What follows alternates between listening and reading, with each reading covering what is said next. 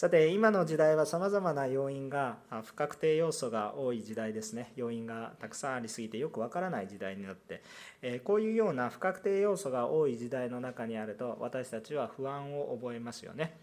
えこのような不安が多い世の中で重要なことは変わらないことじゃあ変わらないことって何なのかっていうとこれは神様ですよっていうことですね。変わらない方は神様しかいません。他のものは全部変わります。で変わらない神様のじゃあこれは何かっていうと救いの約束につながることでした。私たちはさまざまな罪の中にあって時代も関係ない、えー、どういう中にあってもやはり神様私たちを救ってくださるという変わらない約束につながるということが非常に重要なことでした。じゃあこの救いの約束っていうのはどういうものなのか。イエス・キリストの十字架と復活によって私たちの罪が身代わりとなって、この許され、こう許されるというようなこの福音ですね。これを信じる信仰によって私たちが救われます。主が成してくださったことを受け入れると私たちは救われるんだということをここで今意味しているわけです。でこの福音信仰に,、えについて詳しく書かれているのがローマ人への手紙です。ですから私たちは今このようなさまざまな不安がある時代において信仰に固く立ち揺るぐ揺るぐことなく本当に世に必要なことを成していくためには私たちは本当にもっと福音を深く知らなければいけないはっきりと福音をつかみそしてこれを語っていきそして福音に生きるものとされる私たちであるということを学んでいきたいわけです。でローマ人への手紙を通して恵みを受けています。じゃあこれまでどのような話がされてきたのかえー、人の罪深さを見てきました。あどれほど人が罪深くてどうしようもないものなんだということを見てきました。一方でこのイエス様が罪人の救いのためになされた十字架の復活があまりにも偉大であまりにも完全なので全部救われるというすごい恵みがあるんだということを学んできたわけです。ですからこれを信じる信仰というものが全てなんだ。私たちの行いではなく信仰っていうものが全てなんだ。主が全てされるから。あそのことを私たちはローマ人への手紙を通して学んでいる。もう人間はどうしようもない。でも主は素晴らしい。本当に全てを救われた。だからそれを信じるだけで私たちは救われるんだ。この信仰の大切さ。最初から最後まで信仰を通しましょうという話をして。途中から人間の力で行くのではなく信仰によって行きましょうという話をしたんです。ところが6章から7章におきますと信仰を持って変えられたのにもかかわらず人間の弱さを持ってさまざまな罪の葛藤を覚える私たちについてどう考えたらよいのかどう捉えたらよいのかというのを取り扱いました。6章から7章から考えるとあまりにも自分が弱く救われたのにもかかわらず救いようがない自分に対して絶望的になっていくそのような文章がたくさん見受けられました。これはパウロ自身でさえそうであったということです。しかしその中でそんな救いようのない私を誰が救うだろうかと思ったら間違いなくキリストが救っておられるという事実をもって私たちは神様に対して文句を言うどころか感謝するしかない。救いっていうのはこれからあるかないかのわからない。不確定要素ではなく確定要素であってそして確実にこんな愚かな私を救ってくださったというしキリストの方に私たちが目を向けるならば感謝しか溢れてこない。私たちはそっちを見ましょう。という恵みをこれまでは分かち合ってきました。今日のその聖書の箇所はけれどもその葛藤がそのキリストを見上げると私たちのうちに豊かな感謝があふれてきますね。豊かな感謝があふれてきます。でもやっぱり私たちの中にはやっぱり葛藤があります。じゃあこの葛藤自身をどうしたらいいかということを今日から取り扱います。これもすごいことが書いてあります。えー、私たちはその葛藤があることに対してあんまり悩みを持つなんという表現もしましたけれども、えー、この葛藤清いものとして生きていこうとする時にそうできないこの葛藤、えー、まあ、葛藤しててもいいんだよって言って諦めてしまうのではなく葛藤というものには勝利をすることができるということを今日お話をしていきたいと思います。私たちは葛藤の中で葛藤に負けていくんではないですよ勝利していくんですよ。その方向性をしっかりと持ちたいと思います。さあ、えー、今日は2つのポイントです。えー、最初のポイントは精霊によって罪の葛藤に勝利する。ポイントは精霊です。最初のポイントは精霊。精霊によって罪の葛藤に勝利する。精霊によってポイントが精霊です。1節から4節をまず読んでみましょうか。本日の聖書の箇所。1節から4節を見ていきます。こういうわけで今やキリストイエスにあるものが罪に定められることは決してありませんなぜならキリストイエスにある命の御霊の立法が罪と死の立法からあなたを解放したからです。肉によって弱くなったため、立法にできなくなったことを神はしてくださいました。神はご自分の御子を罪深い肉と同じような形で罪の清めに使わし、肉において罪を処罰されたのです。それは肉に従わず、御霊に従って歩む私たちのうちに立法の要求が満たされるためなのです。さあこの1節から4節を何回も読んでみると見ますと「あ御霊御霊御霊御霊」何度も強調されてきています私たちはしばらく救われた者が葛藤するこの葛藤を取り扱ってきました。これは非常に厄介ですね。なぜですか？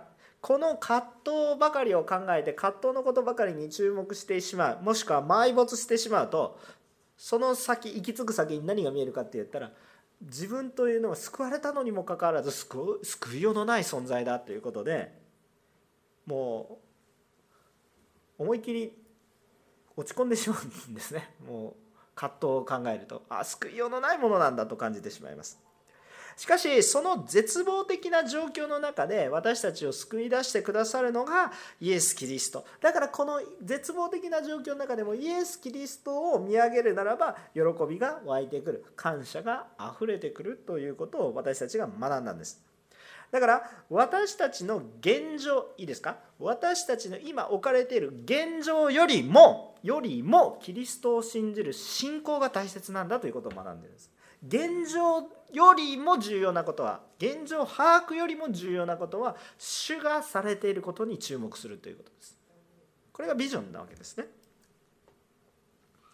で、えー、私たちはこのイエスのためにこのキリストと共にあるようになります。あまあ、人がこのイエス様のおかげにですね、えおかげでですねイエス様と共に歩むことができるようになりました。ですからイエスと共に私たちはあるわけです。でこのイエス様のこの福音の完全さがゆえに確定している要素があるんです。それは何かイエスを信じ受け入れられたものはもはや罪に定められることはないっていう確定要素があるんです。これ確定していることです。イエス様と共にあるならばイエス様と共にあるならば絶対に罪に定められることはもう100%というか200%とか300%とかでもどれぐらいいいですけど100を下回ることは絶対にないということです。確定要素です。でそのことを私たちはしっかりと覚えておきたいと思うんですよね。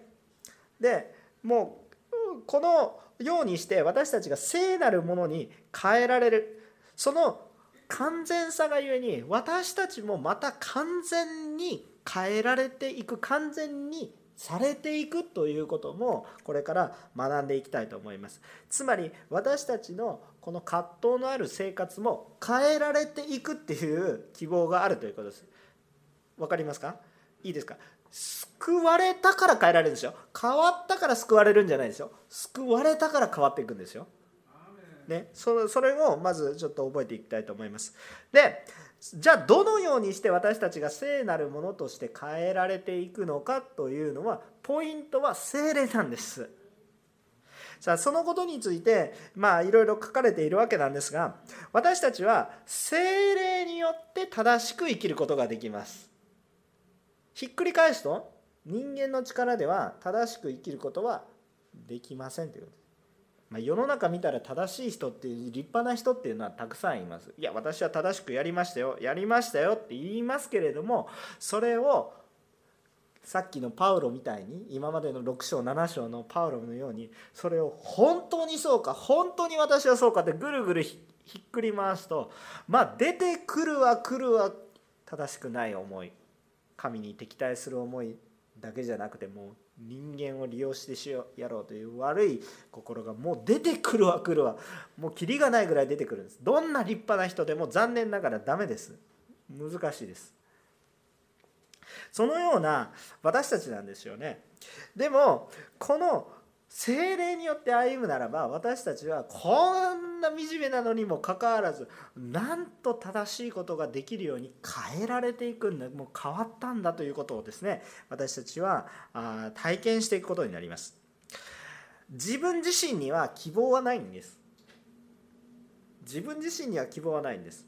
ところが神様には希望があふれてるんです。だからそれが私たちに対して非常に示されている。神様はですねまああのまあ、父なる神様といいますか義を示されます。イエス様は救いを示されてそして聖霊様はこのキリストと共に歩む正しく生きるように助けてくださる方でもありますよね。この三位一体の神様はこのことを通して愛を表せますよね。神様は義の方でもあり愛の方であります。イエス様も救い主であり愛の方であります。聖霊様は助け主であられ愛の方であります。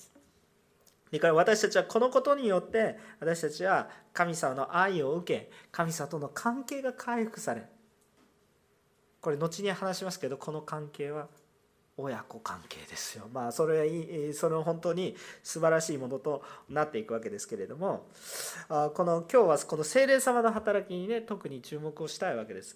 でイエス様のこの十字架の復活の後ねつまり私たちは救われているものですから救われているイエス様を信じているものまだちょっとよくわからない人はぜひもうはっきりとイエス様を信じてくださいでも今多くの人はここに集っている多くの人はイエス様を信じていますよね。つまり十字架の復活の後です。イエス様が十字架と復活の後じゃあイエス様がそのまま活躍されたかというとそうではなくどうされましたか？天に昇られましたね。天に昇られていきました。天に昇りその代わり誰を送ると言いましたか？精霊を送ると言われたわけです。精霊を送ると言われたわけです。それは良いことだと言われたわけですよ、ね、むしろね。でじゃあ私たちも同じようなこの霊的な変遷をたどっています。どういうことか。私たちはイエス様を信じて救われて神の子とされ神の まあちょっと先走りました。神のものとされました。聖なるものとされたわけですね、えー、それでですね私たちは救われたわけです。良いものとされた清いものとされたわけです。でこのイエスに信仰に歩ませ主と共に生きていくようにさせるためにはじゃあ私たちは自分の力でこれから信じていこう。じゃあないんですね。私たちが信仰生活救われたもの救われたまではいいんですけど救われたものとして生きていくためには精霊が必要になります。必要不可欠です。精霊の働きを抜きにして私は信仰生活をする。どこまで愚かなんですかという話です。それはできないんです。可能性があるとかいうことじゃなくて不可能なんですそれは。精霊様の働きが非常に必要。だからイエス様は天に昇られますが精霊を下されるんです。だから私たちは精霊の導きに従って生きなければ到底絶対に主の働きはすることができません。絶対にできません。なんとか頑張って人間的な良さで頑張ってもそれ神の栄光を表すことができないんです。人間的に頑張って何か良いことを表すとそこから現れてくる栄光は自分にきます。ところがそれはいずれ衰えてなくなってしまうということ。むしろ立派な建物を建てる建てるほど激しく倒れる。ということでございます。でも御霊によって精霊によってなすならばどんな愚かなものでも主の形を建物を建てていくことができるということを私たちは信じたいと思いますね。でじゃあこの中において、えー、私たちは自分の力ではできないことができるようになるっていうことを言っているわけです。簡単に言うと。自分の力ではできないことができるようになる。精霊によって。本当に私はしたいと思ってるけれどもできなかったことが自分の力ではできなかったことが精霊によるとできるようになるということでできないんじゃなくてできるようになるということなんです。信じますか皆さん。これすごく重要なこの話を今しています。で私たちはあのこの救われたものにあるこの葛藤がありますよね、まあ、ややりたいけどできていない。神様の喜びになっていないと分かっていても罪の悪習慣が残っている私たちがある姿がある悔い改めの連続です。でもそのことに対していつまでも同じことにずっと葛藤し続けていることではなく私たちは救われたものにあるこの葛藤に対する勝利があるんだよということも希望として私たちは持ちましょう。それは今生きている世においてもあります。なんか私が死んでしまったらようやく初めてね神様の姿になっていく。神様のこう神様の似姿を取り戻す。ということではなくそれはそれとしてあるんですけれどもそれはそれとしてあるんですがでも生きている間この肉体がある間においてもそれはありえますということです。ど豊かにありますということです。こう死んでからあこの肉体がこの今生きてる肉体がなくなってから晴れるやっていうふうになるんじゃなくてその世界はそれであるんですけれどもパウロも言ってますね、まあ、この世で苦しんでいるよりも早くイエス様のところに行きたいと。そういうような世界はあるんですけれどもしかし今この世においてロークしていても神の似姿を表すことはできる葛藤に対する勝利があるんだということを皆さん信じてください。それはあるからです。それ諦めないでください。あるんです。であると思うとまた葛藤するかもしれませんがその葛藤も勝利していくことができます。それはないのではなくてあるんです。葛藤に対する勝利は聖書はちゃんと告白してるからです。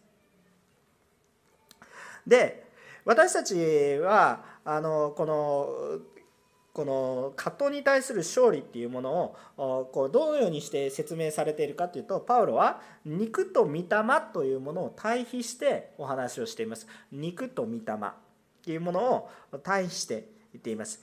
この肉なるものっていうものが何を象徴しているかっていうと世俗的なことを象徴していますね。世俗世的なこと世俗的なこと。あももうちょっと世俗的なことって言ってもちょっとなんかふわっとしていますので、え、もうちょっと分かりやすく言うと罪の支配を受けているものとして、え、こう表現します。肉なるもの。罪の支配。大体ちょっと感覚的に捉えると私たちの中で誘惑や欲望は大体肉体に関係することですね。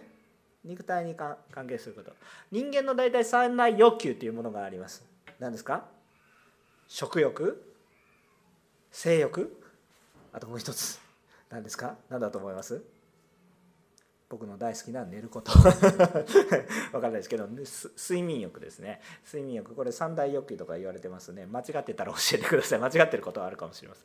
でもあのこういうようなものですよね。大体男性も気をつけておいたらいいよって言われてなんかあ大体のものはね、えー金名誉女気をつけなさいって言われてますよね、まあ、これ気をつけこれ気をつけたら大体あのそんな男性はあんまり間違うことなくちゃんと生きる。ので金よくあ違う。金、えー、それから名誉とね、えそれから女に気をつけましょうっていうまあ大体男性はこの3つに気をつけるとまあいいわけです。でもこれ全部大体肉体的な欲望にね、肉の欲にね、えー、通じてることですよね。私の肉体が楽なことを求めるわけですよ。ですからパウロはこれは肉と表現しましたね。肉と表現しました、えー、イメージ湧きましたでしょうか皆さん。この肉に対するイメージ。一方で精霊御霊というものはまさに、まあ、神様ご自身ですけど御霊は神様ご自身ですけどまさに聖なるもの神に属するものというものを表しています。これは肉とは対照的全く対照的です。肉に従えば神に従うことはできません。御霊に従うならば肉には従いません。全く対比されています。全く相交わることがないわけです。でも私たちのこの生活の中でなぜ葛藤があるかっていうと御霊に属しているのにもかかわらず肉があるのでかなり欲望に支配されています。欲望に振り回されていると言ったらいいでしょうか。若い時の方がそうかもしれません。あのいやでもね年老いてもね皆さん分かると思いますけどじゃあ年取ったら欲望ないかって結構あるでしょ？それはもう私ちょっと年老いた人をバカにするわけではなく尊敬してるんですよ。私は尊敬してるんですけれども。でも人間っていうのはそう変わりません。私ももうすぐ四十男になってきてですね昔だとねあの私にねあ父親をね40ぐらいの時にねあのこう40を超えてきた40代の時にもうお父さんはねだいぶ年寄りだからとか言ってバカにしてたことがあったんですけど本当に悔い改めます。もうあっという間に40になりました。まあでもやっぱ欲望ありますよね。だからあの本当にそのようなものとして私たちはこの肉のものそれから聖なるものっていうものが2つあるんだということをはっきりと覚えたいと思います。この2つを対比しながら私たちは考えるわけです。でも私たちは救われて聖なるものとされました。先ほどもうキリストにあって罪に定められることは決してないと言ってるんです信じていますよね。アーメンと言いました皆さん。でその結果私たちは聖なるものとされてる。ところが肉体を持って肉体の弱さがあります。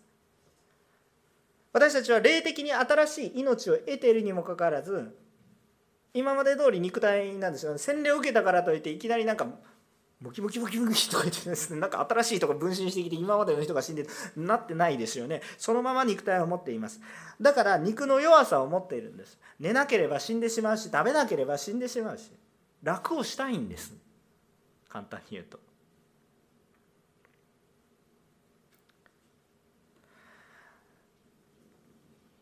だから私たちのうちには葛藤が生じる。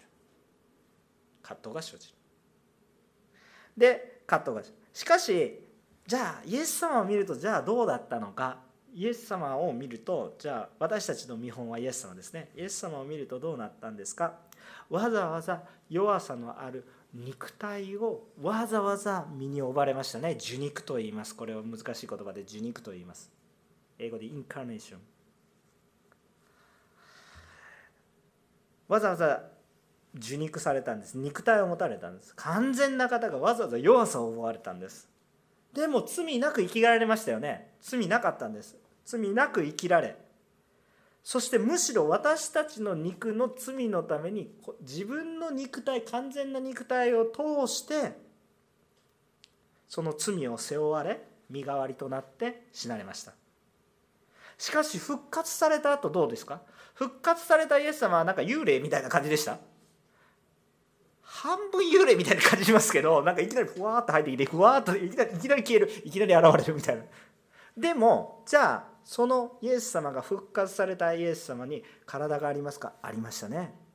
もう使徒の働き開けるといいんですね、ねヨハネの福音書とかマタイの福音書とかルカの福音書とかいろんなところ見たらいいと思いますけど確実に触ってるでしょ？トマスに対してほら手を入れてみなさい。ペテロたちと一緒には魚を食べます。確実に肉体があるわけです。でも新たな肉体とともに新しい命を永遠に生きられています。今は天の御国にいらっしゃいます。いずれまた来られるということが聖書に書かれてあるのでその再臨を信じてるわけですよね。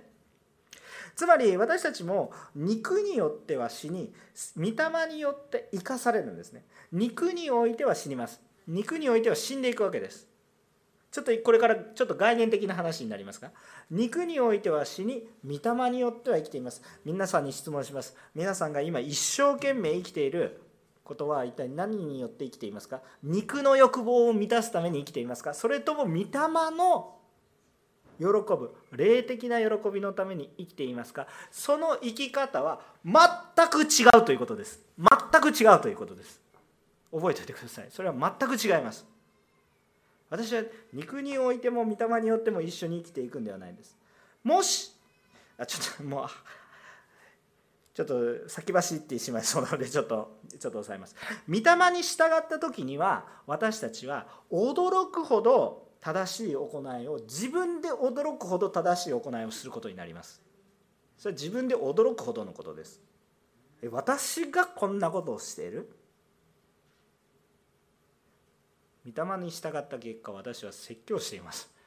自分で驚くことです。でもこれからまだ私はまだまだ御霊に従って生きなければいけないと思っています。皆さんも同様です。これから神様が皆さんにご計画されている精霊に従う人生は豊かな精霊の実が実っていく。それが皆さんには用意されてるんです。肉によって生きるならばそれは実りません。死に向かいます。これのこれらの話を5節から11節にもっと深く話していきます。5節から11節。肉に従う者は肉に属することを考えますが、御霊に従う者は御霊に属することを考えます。肉の思いは死ですが、御霊の思いは命と平安です。なぜなら、肉の思いは神に敵対するからです。えー、それは神の立法には従いません。いや、従うことができないのです。えー、肉にあるものは神を喜ばせることができません。しかし、もし神の御霊があなた方のうちに住んでおられるなら、あなた方は肉のうちにではなく、御霊のうちにいるのです。もし、キリストの御霊を持っていいない人がいればその人はキリストのものではありません。キリストがあなた方のうちにおられるなら体は罪のゆえに死んでいても御霊が義の命となっています。イエスを死者の中からよみがえらされた方の御霊があなた方のうちに住んでおられるならキリストを死者の中からよみがえらせた方はあなた方のうちに住んでおられるご自分の御霊によってあなた方の死ぬべき体をも生かしてくださいます。アメン。すごいことが書いてあります。えー、精霊によって肉の弱さや罪の葛藤に勝利できるっていうことを今から本当にもっと深く学んでいきます。で肉に従う者は肉に属する。で肉の属するものはもうこう肉の思いばっかりに駆られていくっていう話ですよ。だから決して精霊の働きができない御霊の働きはできない霊的な良い働きはできない一方で御霊の働きをしているならば肉も満たされていくみたいな話をしてるわけです。えっと私たちは何を追求して生きていますかという話です。もうもうこれはね言い訳できない話を皆さんにします。これは一方ではこう祝福の希望の話ですけど皆さんにドーンと選べっていう話です今日 今日皆さんの人生を選びなさいっていう話です。あなたは肉に行きますか？御霊に行きますか？選びなさい。今日心の中で一生懸命仕事をしている目的生きている目的勉強している目的肉を喜ばすことですか？命はありません。まあすぐ死ぬわけじゃないですし批判するわけでもないですけれどもそこに希望はないです。早く知るといいです。若い時から早く知るといいです。無駄なロークをしなくて済むから。キリストをすればじゃあロークしないかします。でも意味あるロークをします。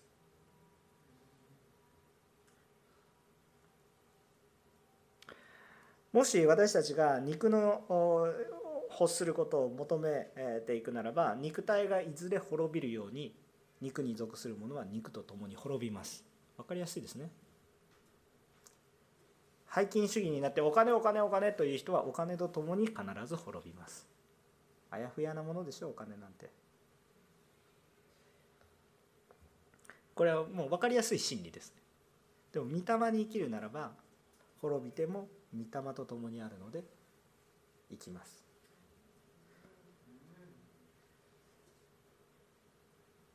一方御霊に従っていくと正しく生きるように私たちがチェンジされる変えられていくということですね。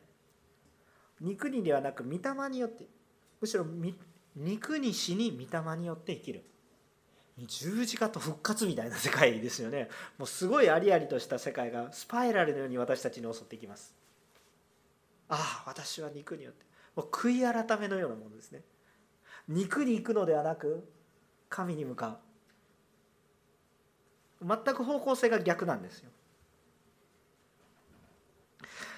でねこういう話をしているとちょっと注目したいことがあります。ちょっと気をつけたいことがあります。それは一体何か？それは肉体は全て悪で目に見えるものは全て悪で目に見えないもの何か霊的なものこれは清いものだって考えやすいんです。だって今ねもう全然方向性が違うんでしょ？というような話ですね。なんかだんだんこういう話をすると禁欲主義がいいんだ。ね。もうとにかくお金は使わない方がいいんだ。ね。そういうふうなことばかり。あの神様は豊かな方です。まず第一に。神様は豊かな方です、えー、そして全てを創造されました、えー、なので、えー、このこのローマの手紙が書かれたような時代そのこの初代教会の時代に時代にある異端がありました。えー、まあ、その異端の話を詳しくする必要はあるかもしれませんけど今ここでちょっとあんまりしないんですけれどもこの異端は何かっていうと肉的なものつまり目に見えるものは悪。目に見えないもの理想的なもの。これが聖なるもの。という考えが往々にしてあったんです。でもこれは当時ちゃんと主を知っている人たちは異端と見なしました。なんこれの何が異端なんですかバリバリ異端ですけど。何が異端なんですか？って言ったら私たちイエス・キリストのことを何て言っていますか神でありまさしく霊であり何と言ってるんですかまさしく人だって言ってるんです。さあこれは一見概念的に考えていますけど概念的に考えると正しそうに思いますがイエスを否定する教えです。ちょっと何の話をしてるのか分かんないという人もいるかもしれませんね。でもすごく大切です。初期の一番最初に陥った異端がそれです。一体何を言いたいのか？ちょっと今の話だと非常に概念すぎて分かりにくいかもしれませんね。でもイエス様は確かに肉体を持って復活された後も確かに肉体なんかちょっと私たちとは違うけど確かに触れる。肉体が。ある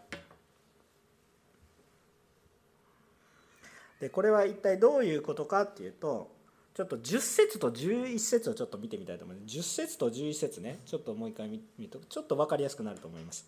こう書いてあります。キリストがあなた方のうちにおられるなら、体は罪のゆえに死んでいても、御霊が義のゆえに命となっています。イエスを死者の中からよみがえらせた方の御霊があなた方のうちに住んでおられるなら、キリストを死者の中からよみがえらせた方は、あなた方のうちに死んでおられるご自分の御霊に住んでおられるご自分の御霊霊によってあなた方の死ぬべき体をも生かしてくださいます。ということを書いてあるんです。これがすごいことなんです。何がすごいかっていうとこの私の身は滅びてしまわないといけない。私は死なないといけない。死ななきゃ治らないじゃなくてもう死ぬべきような体も救うということです。キリストの救いは御霊によって全人的に救うということです。単に私の心私の思いだけを救うんじゃなくて私の肉体をも死ぬべき肉体をも救うんです。全人的に変えるということです。だから私たちの肉体の行いも肉体の行いも清くなっていくということを信じましょうということです。今日私たちの生きているこの生活も主によって変えられもう救いようがないから仕方がない。私は死ぬ時まで待ちましょうみたいなそういう信仰ではなく今日も主と共に一つ変えれて一つある葛藤は精霊様によって勝利する。でももっと深い葛藤を覚える。でも精霊様によって勝利する。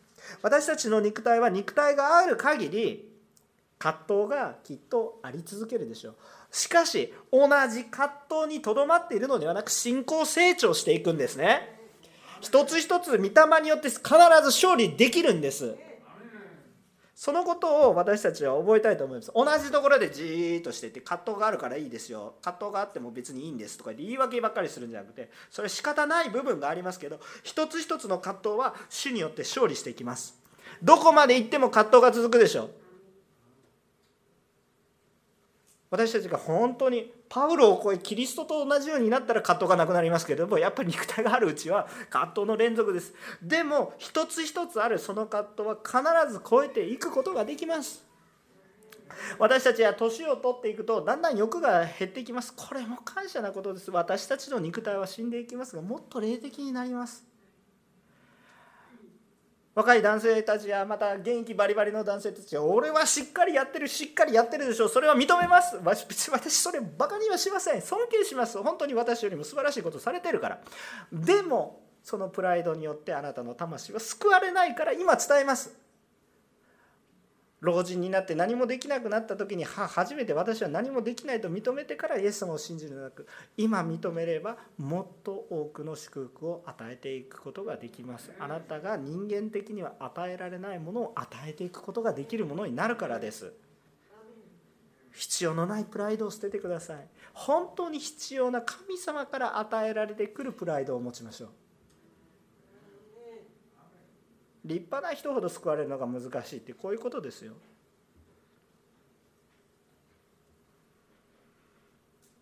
立派でしょうが神様の目から見ると大したことはないんです。それを知りましょう。でも御霊によると考えられないことが私たちのうちに起こっていき私たちの死ぬべき体をも生かしてくださると書いてるからです。私たちは肉体はダメ。っていうそういう教えではなく主にあるならば目に見えるものが清くされていくということです。クリスチャンは御霊によって世を良くしていきます。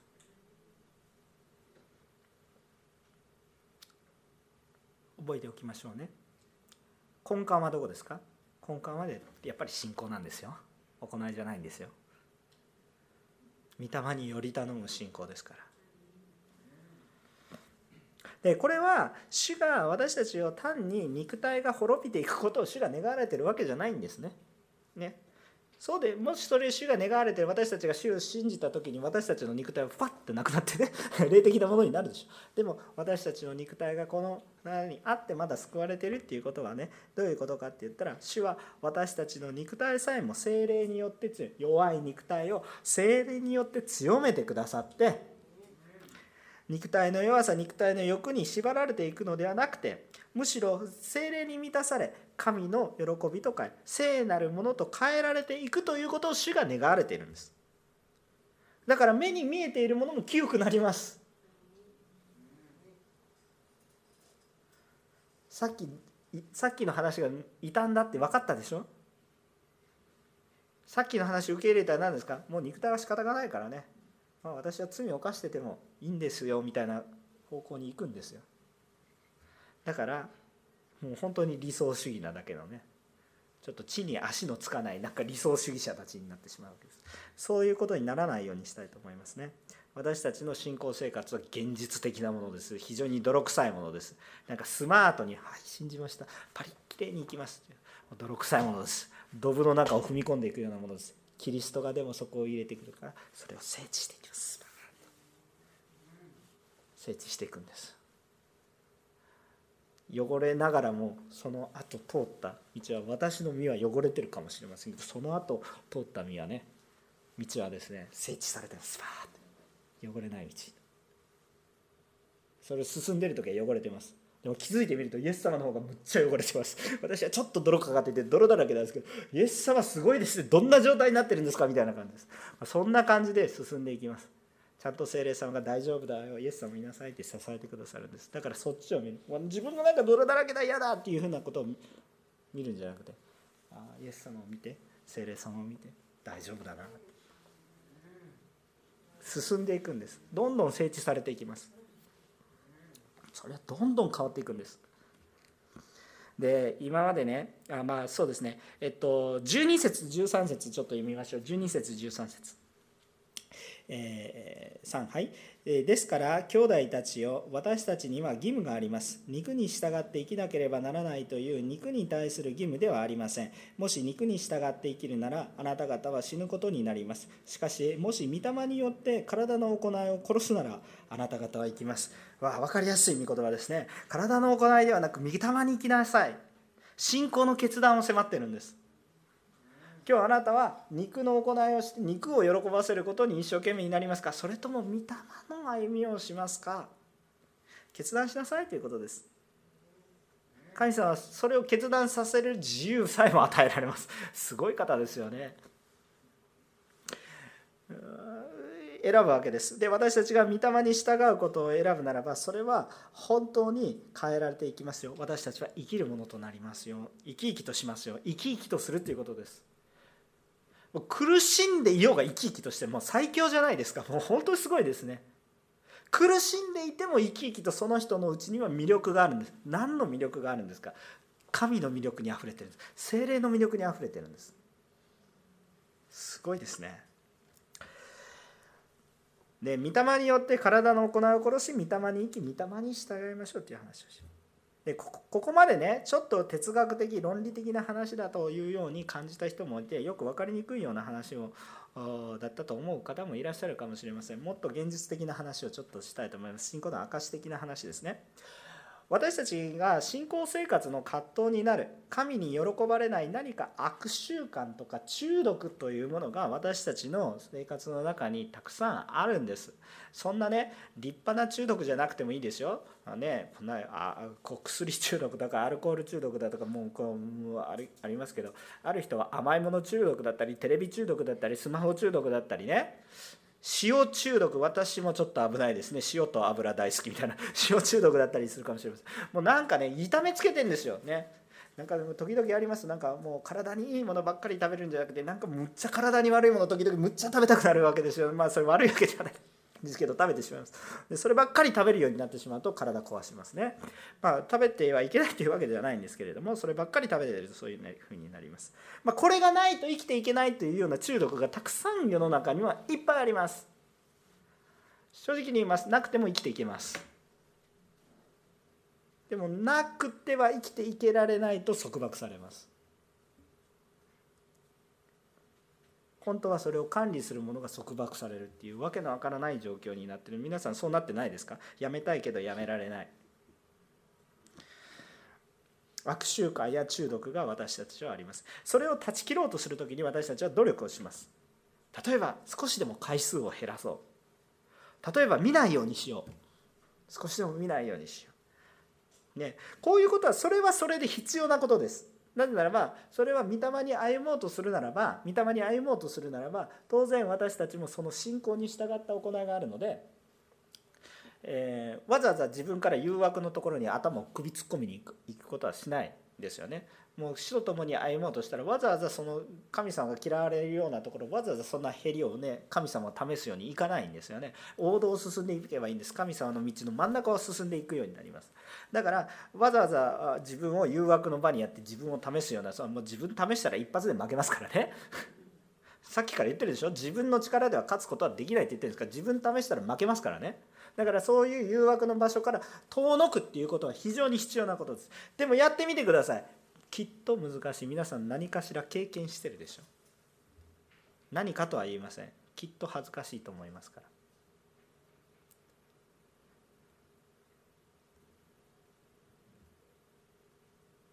でも自分の努力ではやっぱり難しい抜け出せないだから中毒というんですだから悪習慣というんです精霊様によって触れられるとそれらの対する欲求そのものが変えられているかなんか中身が変わります。まあ、まさに、えー、話しやすい例だと思います。アルコール中毒に依存された方がいたんですね。まあ私の身近な方ですよ。ところがそれまではお酒がなければ生きていくことができなかった。もう何の話をするにもまず酒持ってこいと。ね。そういう話。えー、でもこの人は精霊様に捉えられ、えー、お酒が欲しくなくなってしまいましたもう。それは完全な解放ですもう完全な解放ですそれどういう意味の解放かって言ったらお酒を見ても別に欲しいとも思わなくなったんですなんかお酒を見るとやばいなっていう感じじゃなくてなんかまあアルコールがそこにありますね。ぐらいな感じなんです飲みたいとかね。そういう欲求すらも取り去られてしまった人を何人か知っています。私で若い時に所属していた教会なんですね。牧師でも何でもなかった教会に属していた人がいたんですね。その方いろんなことで失敗とか苦労されたんですけれども奥さんはね熱心に祈っておられる方だったけどその人も礼拝には来られるんだけども非常にまあどちらかというと予的な感じの人。でもねある礼拝の時礼拝式が終わった後ね急にねまあ3 4 0人の教会でしたけれどもね急にねつかつかつかっと前に来たんです。何言うかなと思ったんですね私ね。そのその当時中高生だったと思いますけど何言うのかなっていうふうに思ってつかつかつかって言って前に来て私はお酒もタバコもやめる。一言言ってイエス様に出会った。私はお酒もタバコもやめる。もうご婦人もボロ泣きになってて、その時私は中学生ぐらいですけどこれはすごい告白をしてるって私は思いましたね。必ず勝利することが起こるんです。こんなことありえないですよ。わからないです。なんでそんなこと言えるのか。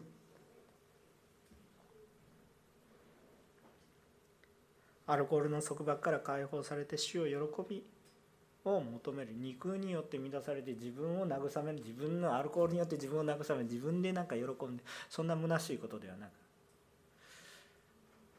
神の喜ばれることを求めていくようになる。そのようなことがありました。私たちは単に肉の支配から解放されるっていうことだけではありません。御霊に従って生きるのであるならば肉によって生きることはできないし肉によって生きるならば御霊によって肉によって生きないのであるならば他の方法が別にあるのではなく御霊に従って生きるしかないんです。もし御霊あごめんなさい。御霊に従わないのであるならば私たちの選択肢は肉によって生きるしかないんです。他の選択肢はないんです。なんかグレーゾーンがありますか？ないです。御霊に従って精霊様によって生きるならば葛藤を覚えますがこの葛藤を乗り越えまだ葛藤は言いますが最終的に行き着く先には命があります。肉によって生きるならば正しいことの葛藤は少なくなりますがそれでも良心というものがありますのでね葛藤を時々覚えるんですけどだんだん気づかなくなってきます。ずっと悪さをしてるとまあこれぐらいはいいか。最初はなんてことをしたでもまあいいか。まあいいか。まあいいか。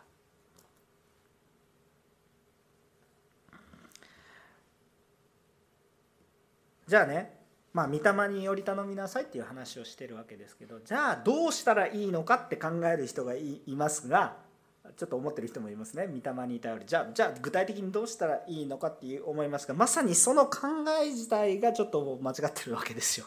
じゃあ私はどうしたらいい？そうじゃなくてまさに主により頼むんです。精霊に助けを求めるということです。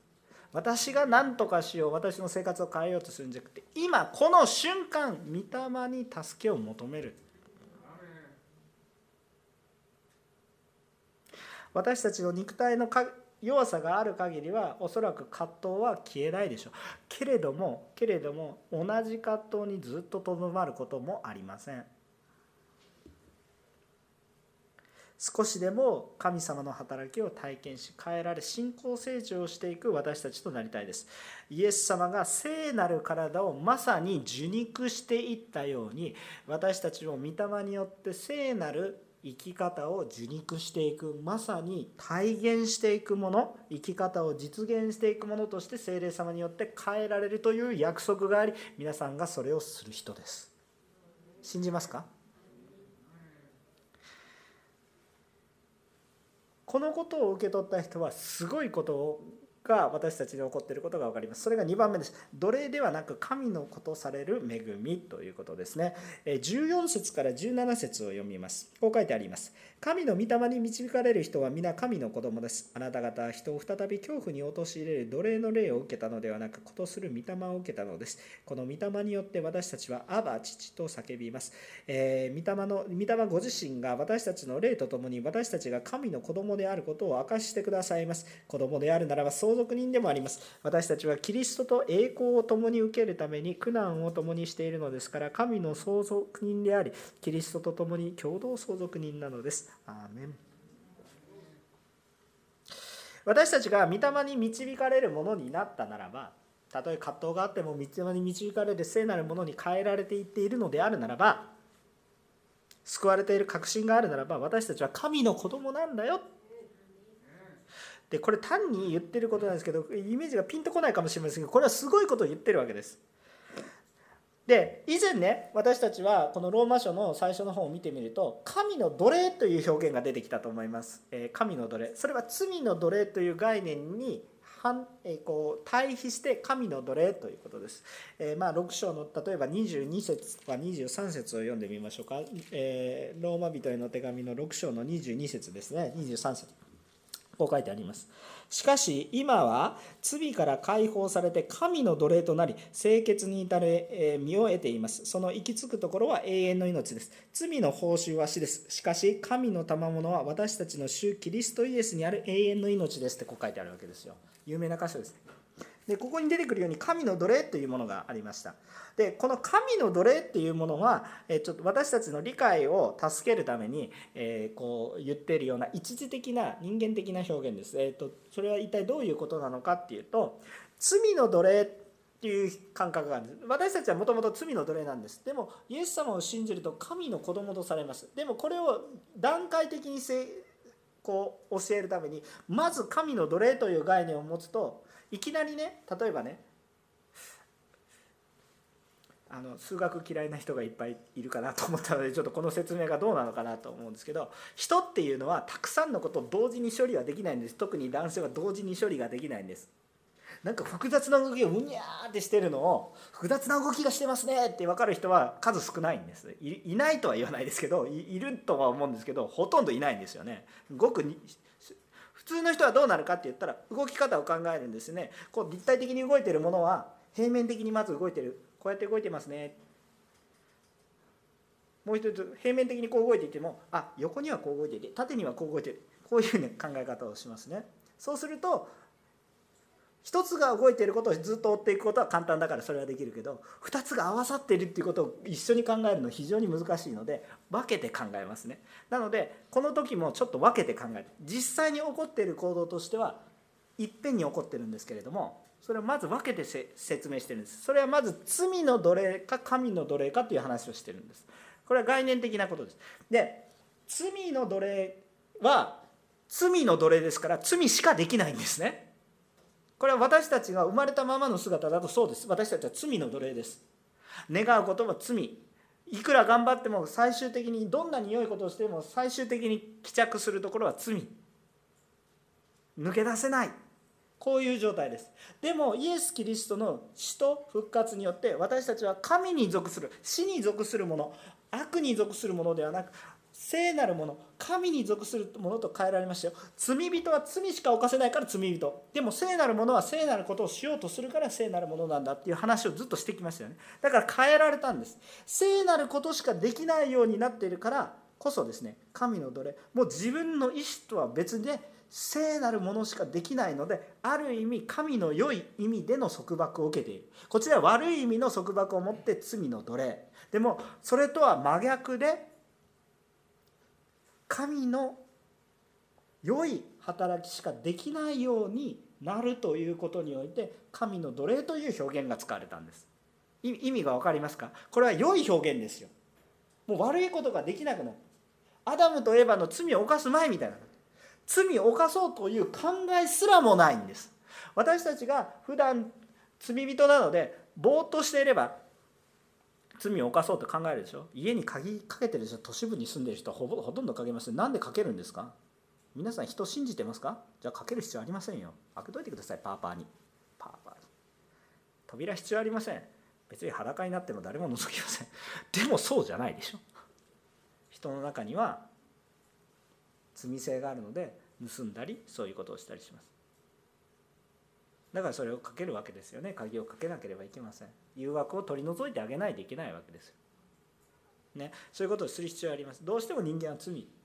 でも私たちの常識では人は罪を犯すものだ常識的な考えでそんな世の中みんないい人ばっかりの世の中あるわけないじゃないですか。罪がなければあったんです。アダムとエヴァの時代はそうだったんです。最初の罪を犯す前は。裸であっても恥ずかしいとは思わない。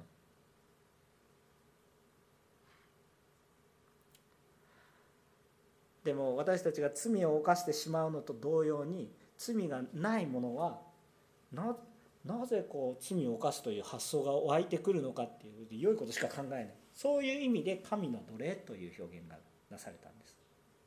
対比する。私たちに親しまるのは罪の奴隷ですからこれを理解すればその逆だと考えれば非常に分かりやすくなります。で神の奴隷という表現が出てきました。しかしねここで言っていることは一体何かっていうともはや神の奴隷ではなくて奴隷ではなく罪救われた者は子ですよって言ってるんです。奴隷っていうのは身分的に言うと一番低いです。王の子神の子っていうのは身分的に一番トップです。意味わかりますよね。これを引き上げてらっしゃるんです。神様は私たちを主を信じておられるものをそんな奴隷のように扱っておられずに子として扱いますよ。これは私たちが救われ精霊様に導かれるといっぺんに起こる現象です。一気に起こることなんですけれども段階的に考えないと分かりにくいので2段階的に教えてるわけですよ。2段階の祝福ですね。でもこれいっぺんに起こってます。じゃあこの神の子とされるっていうまあもともと子でなかったようなものがもともと子だったんですけど、まあ、まあ罪の中に生まれてきてるという意味においてはもともと子でなかったものが子とされるということなので私たちは神の養子のなったというような感覚がありますね。神の養子。実子はイエス様ですけど養子のなったようなそのような感覚です。でも養子でもねちょっと法律的な話しますが養子でも相続権があります。相続するんですね。何を相続する？奴隷っていうのは相続権がありません。ちょっとちょっと私たちの時代に奴隷制度がないのでちょっと分かりにくいかもしれませんけどあえて奴隷ではないんですけど例えば使用人の人ですね。お手伝いさんとかに相続権はないでしょ？給料もらう権利はあってもね。でも子供は権利があるでしょ？一緒に住んでいても子供は相続する権利がある。しもべは相続する権利がない。全然違うでしょ？一緒に住んでいても。で子には相続権がある。じゃあ何を相続するんですか？何を相続するのかこれが。私たちは神の子だから神のものを相続するんですよ。全て。あのこれはねあの世のものちょっと私100万円得ますよ2000万円得ますよ1兆円得ますよってもうねあの僕からするととんでもないお金なんですけれどもまあ大したことないですね。神様のものっていうのは、まあ、全全宇宙的な話ですからね。まあ大したことないでしょ。ゴミ以下でしょそんなのね。地球地球の大きさ考えてみてください。神のものを相続するんですよ。永遠の命ですよね。ちょっと世のものとはちょっともうレベルが違いすぎて比べられないんですね。それを相続するようになって神の栄光を皆さんどういうふうに思っていますか？私たちはそのようなものを相続している。これは希望でしかありません。でも今の世では葛藤してますよね。でも葛藤に疲れないでください。いつも希望を見てください。その葛藤自身にも勝利することができます。それは神のことされる希望を持ちましょうということです。私たちが見ている先は何ですか？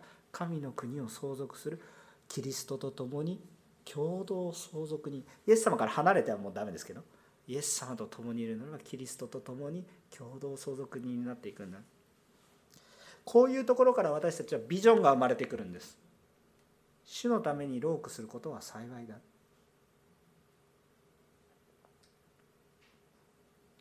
主のものを主に返していこう。韓国という国日本という国台湾という国中国という国誰のものですか？本質的には神のものです。神のものは神に返すんです。もちろんそこに立てられたリーダーシップをむちゃくちゃにしようって言ってるわけじゃないんですよ。それはそれで従っていくけどでも本質的に神のものを神。だからビジョンが生まれてきますね。結論的な話をします。私たちは肉の欲に任せて生きていくのではなく精霊により頼み御霊によって生きるものでありましょう。だから今日祈りましょう。祈るんです。蒼天祈祷や自主的な祈祷会も今行われています。水曜日や金曜日の礼拝の中で特にたくさん祈りましょうと言って祈りが行われています。ぜひお祈りをしてください。31日間の祈り。この一つの祈り。人間的な力によってどうやって私たちが祈ったからといってどういう具体的な力があって日韓関係が回復するんですか。よく分かりません。しかし主を信じます。御霊により頼みます。それが決して無意味でないことを私たちは知っています。むしろ下手くそな外交をするよりも意味があります。多くの人が主の愛を知ったならば許しが起こります。謙遜さが起こります。犠牲を払っても愛が生まれてきます。それが一人一人のレベルで起こります。適当な私は夢を語ってるんですか？そんな思いでは思っていません。私たちの次世代は本当に手を取り合って宣教していくような時代になっていくために真剣に取り組むんです。だから祈るんです。横浜本りの皆さん皆さんぜひ精霊様により頼んで祈ってください。自分の力で何かをしようとする前に祈ってください。横浜本塗教会の男性たち皆さんぜひ祈ってください。あなた家族のために祈りますか？教会のために祈っていますか？精霊様により頼んで祈っていますか？これから祈り会をちゃんと企画します。短い時間です。初めからいきなり不可能なこと言いません。非常に短い時間です。しかし濃密な時間を持ちましょう。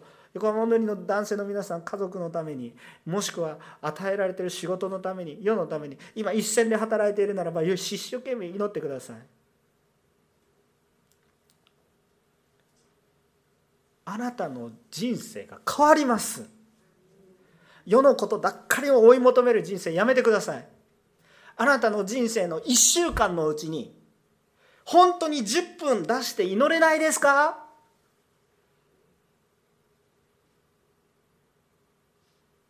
もう一回聞きますよ。あなたの人生のうちに1週間何時間あるかのうちに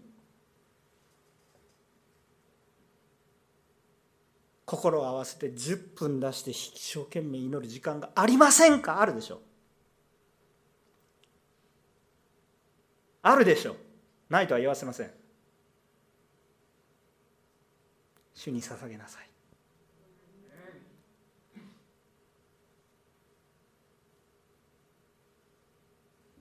そこから変化が始まります。いや俺はやらない。いいですよ。いいですけれども僕は知りません。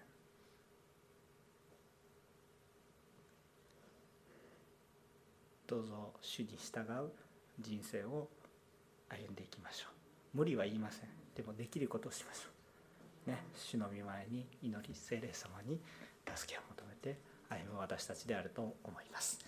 お祈りいたします。